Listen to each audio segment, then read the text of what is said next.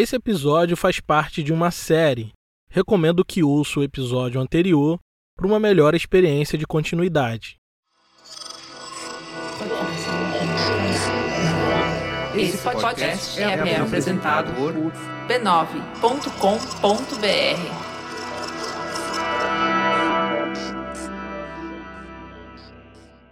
No último episódio, eu estive em Copacabana para tentar achar o lugar que teria nascido a bossa nova. Mas diferente dos muitos documentários e livros sobre o tema, me interessava saber sobre a origem do gênero na perspectiva da história do provável pai da bossa nova, o Johnny Alf.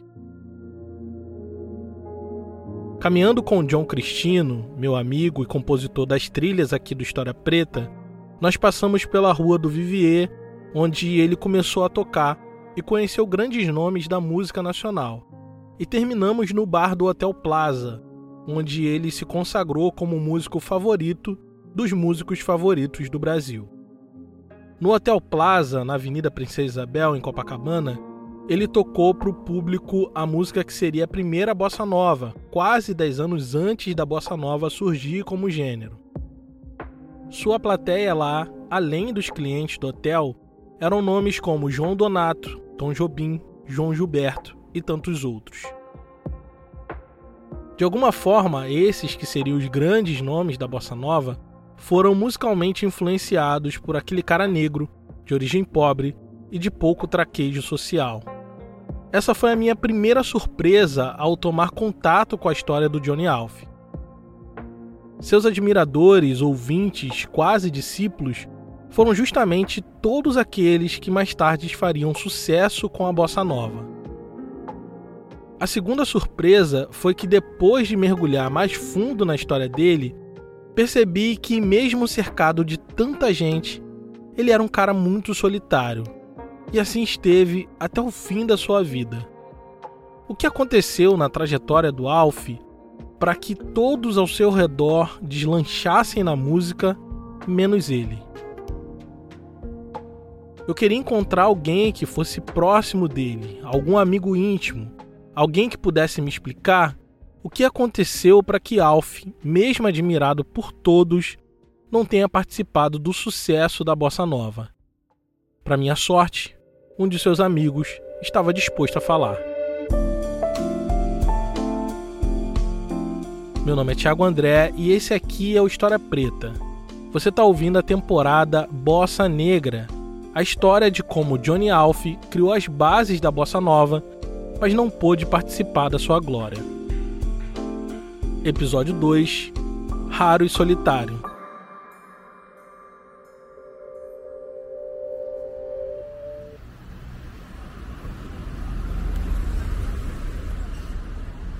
Depois de algumas semanas, eu voltei a Copacabana, dessa vez para conversar com um dos amigos de Johnny Alf. Opa! É. Eu tenho uma entrevista marcada com o seu João Carlos. Ah, beleza. Pode subir aqui, ó. É, ele pediu pra interfonar e eu... João Carlos Rodrigues, além de amigo de Alf, também escreveu a única biografia publicada sobre ele. Pensei que talvez ele fosse a pessoa mais qualificada para me ajudar a entender por que a carreira de Alf não aconteceu como as outras. Opa, tudo bom? Tudo bem? Como vai? Vou bem, vou bem. Você vai fazer como? Gravando? Isso. E som? Só som. Eu vou fazer aqui. Além de biógrafo e amigo de Johnny Alf, João Carlos Rodrigues também é roteirista, escritor e diretor. Estudioso do cinema brasileiro, ele escreveu o livro O Negro Brasileiro no Cinema, sobre a representação negra nas telas de cinema. Mas não foi por causa disso que ele se aproximou de Johnny Alf. Primeiro eu conheci como artista, né? e depois como pessoa, que foi muitos anos depois. A primeira vez que ele ouviu devia ter uns 16 anos, quando foi na casa de um amigo e estava tocando o segundo álbum de Alf, chamado Diagonal, lançado em 1964. Acho que a música era Fim de Semana em Eldorado. Eu achei estranho isso, porque a princípio me parecia uma coisa que eu não sabia se era brasileira, se não era, o que era aquilo. Tá? Mas depois ele foi se habituando à novidade e começou a acompanhar a Alf como artista, o que era uma tarefa muito difícil, já que ele lançava poucos discos, com poucas tiragens, o que fazia dele um artista raro, com discos difíceis de encontrar. Muito bem, aí eu passei a me interessar e eu fui frequentava um sebo que tinha na rua 7 de setembro. Que era de propriedade de um amigo de Johnny Alf. E aí eu quis comprar esse disco diagonal, que era na época ainda era tudo vinil. E era raríssimo, e era caro. E eu... Então o Chiquinho, o dono do sebo, ao perceber que estava diante de um grande fã do pianista, perguntou se ele não gostaria de conhecer Johnny Alf pessoalmente. É que ele ia no sebo religiosamente toda quarta-feira. Caso quisesse se encontrar com o ídolo, era só chegar no mesmo dia. E assim ele fez. Então ele sabia que eu gostava de cinema e ele também era muito cinéfilo. Aí ele me fez uma pergunta assim para destruir a pessoa que não entende direito. Ele falou assim: Você viu a versão completa de Solares? Solaris é um filme de ficção científica soviético baseado no romance Solaris do escritor polonês Stanislaw Lem. O filme teve duas versões, uma mais longa de quase três horas e outra mais curta que circulou o mundo. Mas por acaso eu tinha visto, que eu tinha morado em Nova York. Aí eu falei, não vi, aí contei para ele as cenas né, que tinham sido tiradas e tal, e aí fiquei amigo dele. Conversaram por horas sobre muitas coisas, se tornaram amigos, passavam horas ao telefone conversando sobre todo tipo de coisa. Ele era uma pessoa muito tímida, mas ele era muito culto, tá? Isso é uma coisa assim que as pessoas, como ele não conversava muito com ninguém, as pessoas não sabiam. Ele teve uma boa educação. É que Alf foi criado numa família de classe média alta. Era um filho de uma trabalhadora doméstica, mulher negra e mãe solo. Perdeu o pai, que era militar na Revolução de 30, quando ele ainda tinha dois anos de idade. Sua mãe, Inês Marina da Conceição, arrumou um emprego de lavadeira numa casa de família em Vila Isabel, na rua Barão de São Francisco, quase esquina com a Teodoro da Silva. A casa da família era daquelas casas bem grandes que moravam todos juntos. Quando a matriarca, a mulher mais velha dessa família, estava para morrer, pediu para uma de suas filhas que tinha acabado de se casar que cuidasse do pequeno Alfredo, aquele que futuramente se chamaria Johnny Alf. Essa era uma prática comum naquela época, ainda é em alguns lugares do Brasil. A família branca apadrinha o filho da empregada e oferece boas oportunidades de educação. E essa foi a história de muitos negros no Brasil, inclusive a do Johnny Alf. Na primeira infância, Alf estudou numa boa escola no Andaraí, pertinho de casa. Depois, percebendo que ele tinha algum talento para música, a sua madrinha, a patroa da sua mãe, lhe fez uma promessa. Se ele passasse para o colégio Pedro II, ela botaria ele para estudar piano clássico. Quando ele ouviu isso, deu a vida para passar no concurso daquele que era um dos melhores colégios do país e por isso tinha uma prova de ingresso muito difícil. O Pedro II formou pelo menos cinco presidentes da República e tantos outros políticos, intelectuais e artistas brasileiros. Era e ainda é um dos colégios mais conceituados do país. Mas para Alf, nada disso era importante. Ele só queria conseguir as aulas de piano clássico que tinham prometido para ele. Se dedicou nos estudos e passou em 13º lugar no concurso. Com esse resultado, a madrinha teve que cumprir a promessa. E com apenas 10 anos de idade, o pequeno Alfredo começou a estudar piano. Mas mal sabia ele que isso mudaria sua vida para sempre, para o bem e para o mal.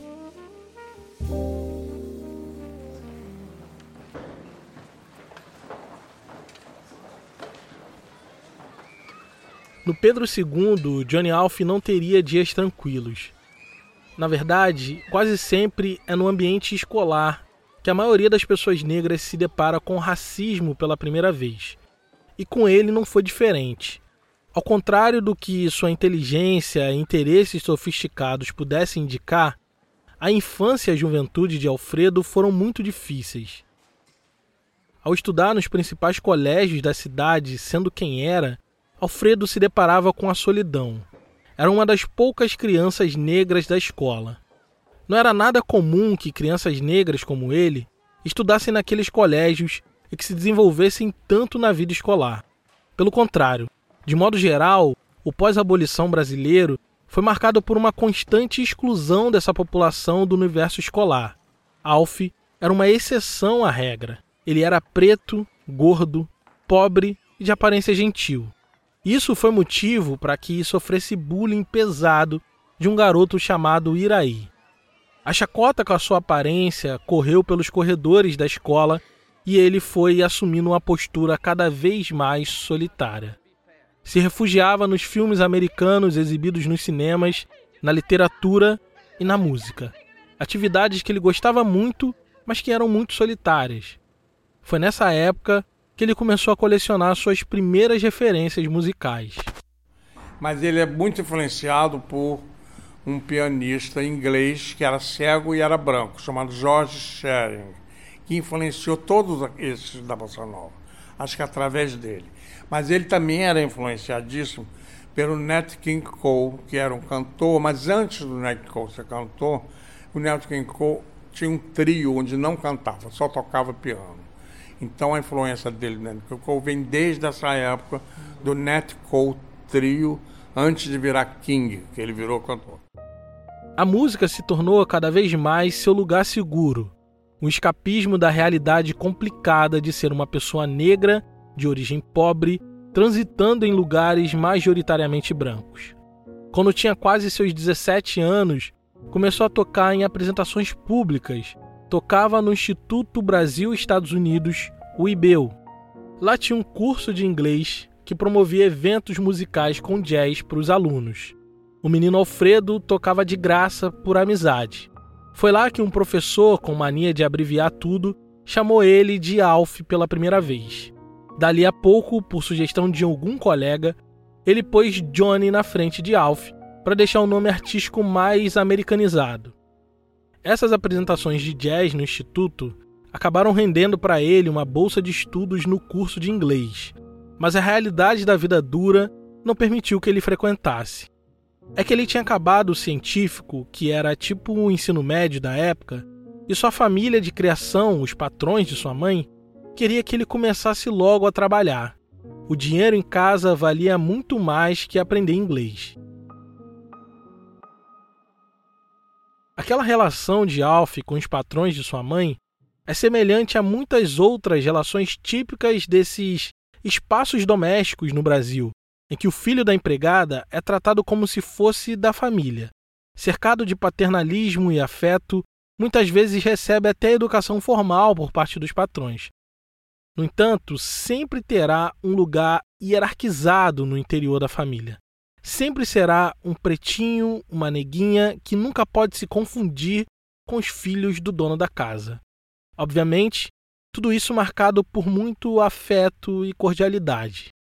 E esse foi o caso do Alf. Então, eles arrumaram um emprego na contabilidade para trabalhar nos escritórios da Leopoldina Highways, uma empresa inglesa que administrava as estradas de ferro do Rio de Janeiro naquela época.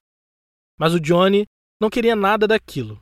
Queria ser músico, queria tocar o seu piano profissionalmente. Para driblar as vontades da família de criação e ficar um pouco distante deles, Johnny se alistou no exército e ingressou na Escola de Sargento das Armas, que na época ficava em Realengo, no Rio de Janeiro.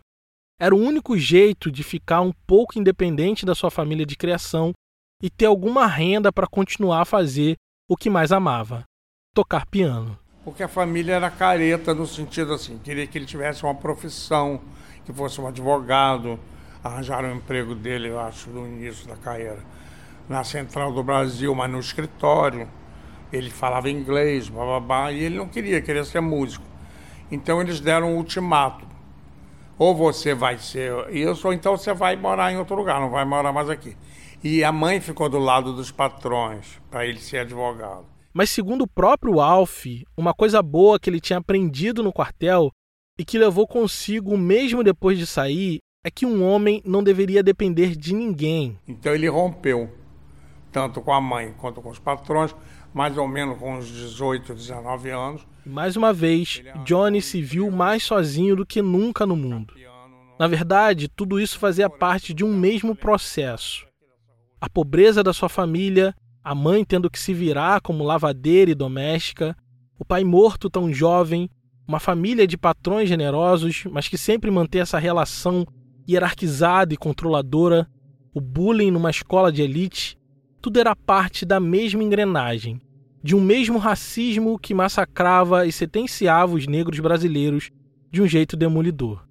Mas Alf tentaria de alguma forma fugir desse sistema, e ele não mediu consequências, apostando tudo num caminho que nunca mais poderia voltar atrás. Se desse errado, ele não teria um lá para poder voltar. Mas sobre isso, a gente vai ouvir assim que voltar. Nosso conteúdo aqui no feed sai a cada 15 dias, mas nossos apoiadores ouvem História Preta toda semana. Na próxima segunda-feira, nossos apoiadores vão receber um episódio extra e exclusivo de Bossa Negra, contando a história de Alaide Costa, um dos nomes mais marcantes da bossa nova, mas que assim como Johnny Alf, também foi esquecida pela história. Acesse apoia.se barra História Preta para nos apoiar. Com só 10 reais você ouve esse conteúdo exclusivo, tem acesso ao grupo secreto, desconto na loja e uma newsletter que aprofunda nossos conteúdos. Nosso conteúdo sempre será gratuito e com cada vez mais qualidade. Se você quiser nos apoiar e receber mais conteúdo em troca, acesse apoia.se barra História Preta.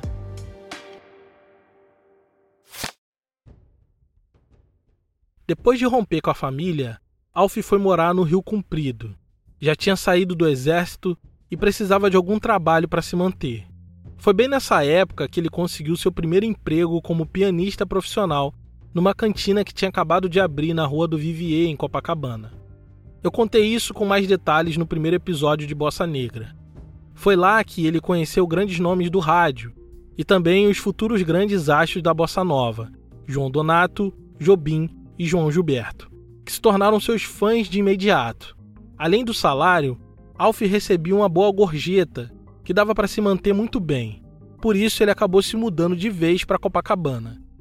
De início ainda ia visitar a família, mas o desdém de todo mundo foi fazendo com que aos poucos se afastasse daquela gente. Os patrões da mãe, sua família de criação, viam o movimento de Alf como ingratidão. Eles deram tudo para ele e ele não retribuiu atendendo às suas vontades. Pensavam eles que ele fracassaria e que voltaria para casa para pedir ajuda. No entanto, o que aconteceu foi justamente o contrário. Cada vez mais Alf alcançava o sucesso, e isso alimentava o rancor daquela gente. O rancor de Johnny Alf era tão grande que ele nunca disse para ninguém quem eram essas pessoas, quais eram seus nomes, nem mesmo para João Carlos Rodrigues, que era seu amigo e biógrafo. Ele escondia as coisas, ele não era mole, ele não me disse o nome da família que criou ele. Nunca disse para ninguém. Um dia atravessando a Presidente Vargas, correndo, ele me disse o nome da família. Eu não tinha uma caneta para assinar e nunca mais me repetiu. Aí depois eu perguntei, de onde você podia me dizer o nome? Eu já disse para você. Quer dizer, fazia essas pegadinhas, quer dizer, eu não pude botar. Mas ele me disse, não adianta procurar que já morreu todo mundo. Alf se desligou completamente dessas pessoas que foram por muito tempo como sua família. Mas isso não foi fácil. Aquilo foi um baque para ele. Naquela época, ele enfrentou muitos perrengues mas não deu o braço a torcer. Para os patrões da mãe, ele não passava de um negro ingrato, quando na verdade Alf era um negro que ousou sonhar. No entanto, nesse movimento, ele se consolidava na solidão. Para o seu biógrafo e aqueles que escreveram sobre ele, é muito claro que perder a família dessa forma foi mais um grande trauma na vida do adulto Johnny Alf. Quando chega a Copacabana, e começa a tocar nas boates, logo ele alcança algum reconhecimento na cena musical. No entanto, a vida de Johnny Alf era muito dura, os dilemas daquele tempo acabou empurrando ele para o abuso do álcool. Às vezes dormia na rua encostado em qualquer coisa depois de longas horas bebendo. Era o álcool que fazia com que ele se afastasse dos seus problemas. Talvez bebesse por ter perdido a família, ou na verdade por ter se dado conta da perversidade daquele paternalismo hierarquizado de qual foi vítima. Nunca saberemos ao certo. Mas tem mais, né? Tem um fator racial que a gente não pode ignorar de maneira nenhuma. Porque todo mundo, ah, na época não tinha. É, assim, preconceito dentro da Bossa Nova, havia uma coincidência da maioria ser branco, porque foi um movimento que surgiu na classe média de Copacabana, onde quase todo mundo era branco, ou seja, todo mundo, se você quiser, mas não havia uma resistência a pessoas que vinham de fora. Por exemplo, o Johnny Alf não era branco, o Paulo Moura não era branco, a Leni Andrade não era branca, o Agostinho dos Santos não era branco, o, o baterista Edson Machado não era branco. Tinha também a Laíde Costa, que com frequência é esquecida pelos bossanovistas, mas que esteve no início do movimento. E segundo Rui Castro, no seu livro Chega de Saudade, se destacava como uma das melhores cantoras da bossa nova, ainda antes de ser a grandiosa bossa nova. Ela já tinha dois discos gravados e um contrato com a gravadora Odeon, quando João Gilberto viu ela cantar e se tornou um fã de imediato. Ele convidou ela para participar das reuniões no apartamento de Nara Leão e também depois na casa de Bené Nunes, locais onde a bossa nova estava surgindo como movimento. Alaide Costa ajudou o gênero a se popularizar, ele ganhar as rádios, mas assim como o Alf, não desfrutou da sua glória.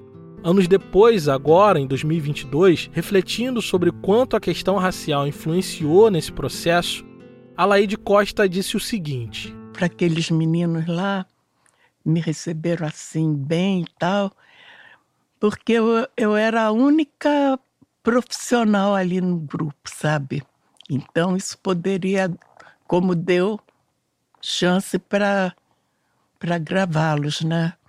Essa foi a entrevista e... que ela concedeu para o Clemente Magalhães e... no podcast Papo com Clê no YouTube. Contam, né? Eu, ou melhor, eu li no, no livro do Rui Castro, do... num dos livros, que na minha ausência perguntava assim: Ah, ameixa vem. Ameixa. Ameixa era eu, né? E se eles me chamassem Ameixa ou Ameixa, assim, na minha presença, eu ia, não ia é, pensar que fosse, fosse uma coisa. Pre... É.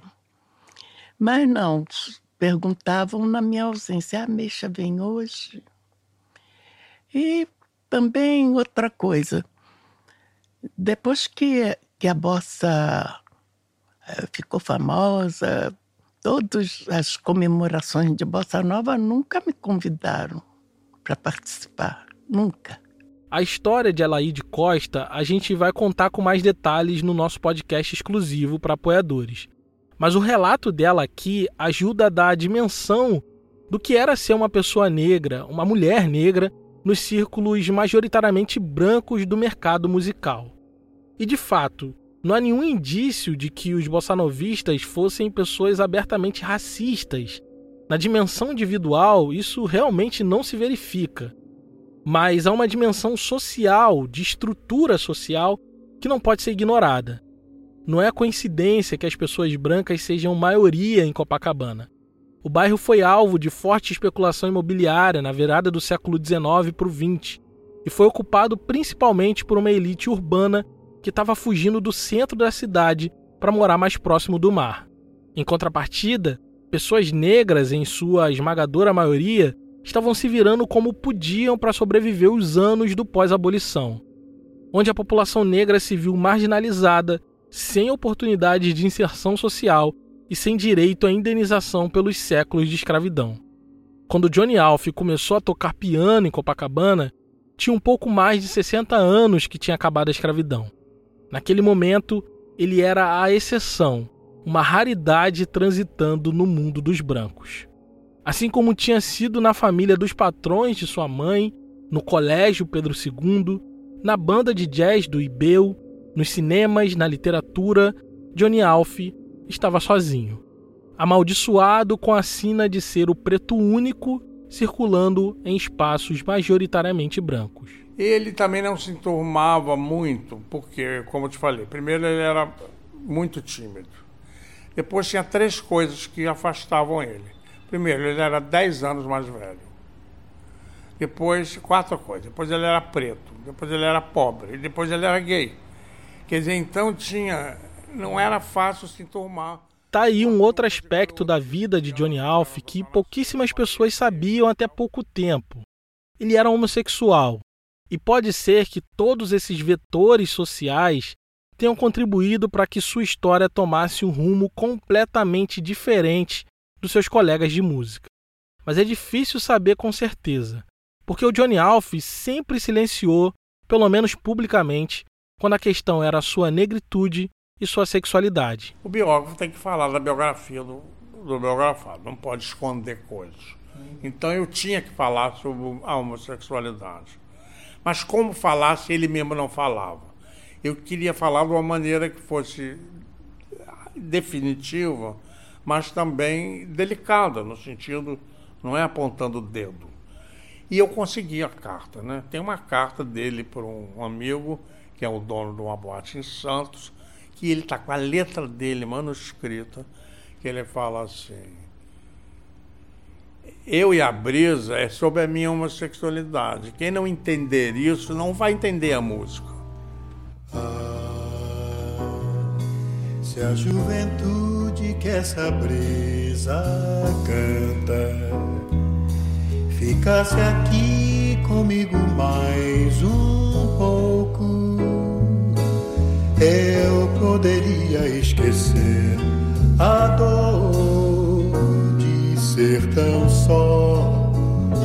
pra ser um sonho. E aí então, quem sabe alguém chegasse buscando um sonho em forma de desejo. Felicidade então pra nós seria. Essa talvez tenha sido a sua canção de maior sucesso.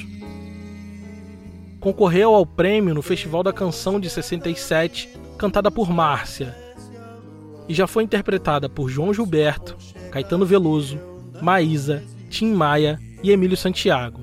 Em todo esse tempo, nunca ninguém soube que se tratava de um segredo, de que se tratava de sua homossexualidade, que talvez, por medo, teve que se esconder.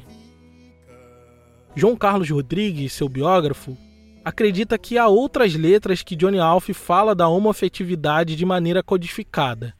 Inclusive na música Rapaz de Bem, onde ele, de forma pioneira, lançou as bases do que seria a bossa nova.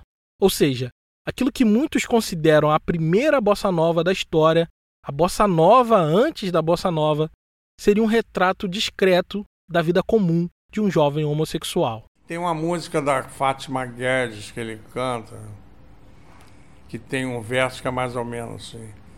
Tanto eu fiz para ter com esse rapaz apenas amizade, mas eu gosto demais. Quer dizer, isso está óbvio o que, que ele está falando. Mas nos anos 50, sendo um jovem negro de origem pobre, agora sem família, dificilmente Johnny Alf abriria o jogo sobre sua sexualidade. Quem é que aceitaria ele? Quem é que lhe daria alguma oportunidade? Será que seu talento seria o suficiente para manter a sua carreira? Talvez essas questões tenham circulado na cabeça dele por muitos anos. E cada vez mais ele se sentia sozinho, mesmo estando no meio das multidões. Sentia-se solitário, mesmo sendo admirado.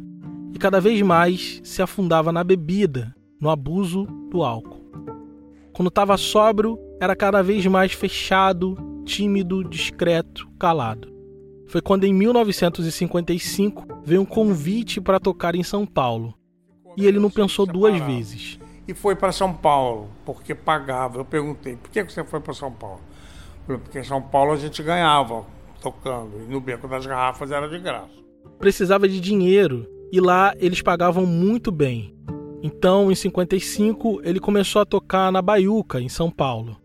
Os paulistanos que frequentavam os bares do centro estavam em alvoroço com aquele menino tão talentoso, de fala mansa e que já era uma lenda na cena musical do período. O que Johnny Alf fazia era diferente de tudo que ele já tinha ouvido no rádio. Era uma explosão revolucionária. Mas ele estava completamente perdido. Sozinho no mundo, enchia a cara todos os dias. Agora quase sempre chegava atrasado aos compromissos. O frio de São Paulo deixava tudo mais melancólico para Alf, que era acostumado com o calor do Rio de Janeiro. Mas ele foi ficando. Em São Paulo, Alf se jogava nos cinemas, nos teatros, em galerias de arte, como sempre, atividades solitárias que aumentavam a sua referência e influenciava ainda mais a sua música. Achava a cidade muito mais agitada do que o Rio de Janeiro. No entanto, o trauma, as marcas da infância, da juventude daquele menino atordoavam sua mente como se fosse uma prisão. A bebida era sua fuga, mas estava cobrando um preço muito alto. Em São Paulo, Johnny Alf desenvolveu cirrose hepática e a coisa ficou séria. Com a sua saúde debilitada, ele estava num beco sem saída. Enquanto isso, no Rio de Janeiro, aquela turma que passou anos assistindo ele tocar, bebendo direto da fonte das suas referências musicais, começou a deslanchar.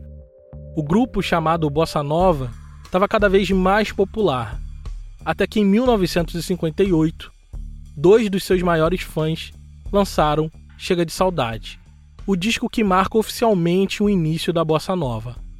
E o gênio que inspirou todo o movimento agonizava preso em traumas, lembranças e no álcool, bem longe dali.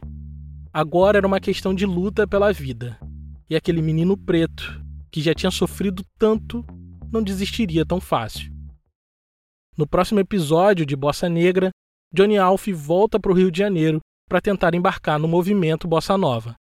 Mas será que ele vai conseguir? É o que vamos ouvir no próximo episódio de Bossa Negra. Esse episódio só foi possível graças à contribuição generosa de nossos apoiadores. Se você gosta do nosso trabalho, considere nos apoiar em apoia.se barra História Preta. Caso queira fazer um apoio pontual, nossa chave Pix é historiapreta.gmail.com. Esse episódio foi escrito e pesquisado por mim, Thiago André, e também por Jerônimo Cruz. Teve edição de som do Caio Santos, da Griot Podcast. Sonorização de Janaína Oliveira, do Negras Linhas. Trilha sonora original é do Jonatas Cristino. A identidade visual é de Raimundo Brito e Estúdio Duna. A gerência da comunidade é da Carolina Ferreira.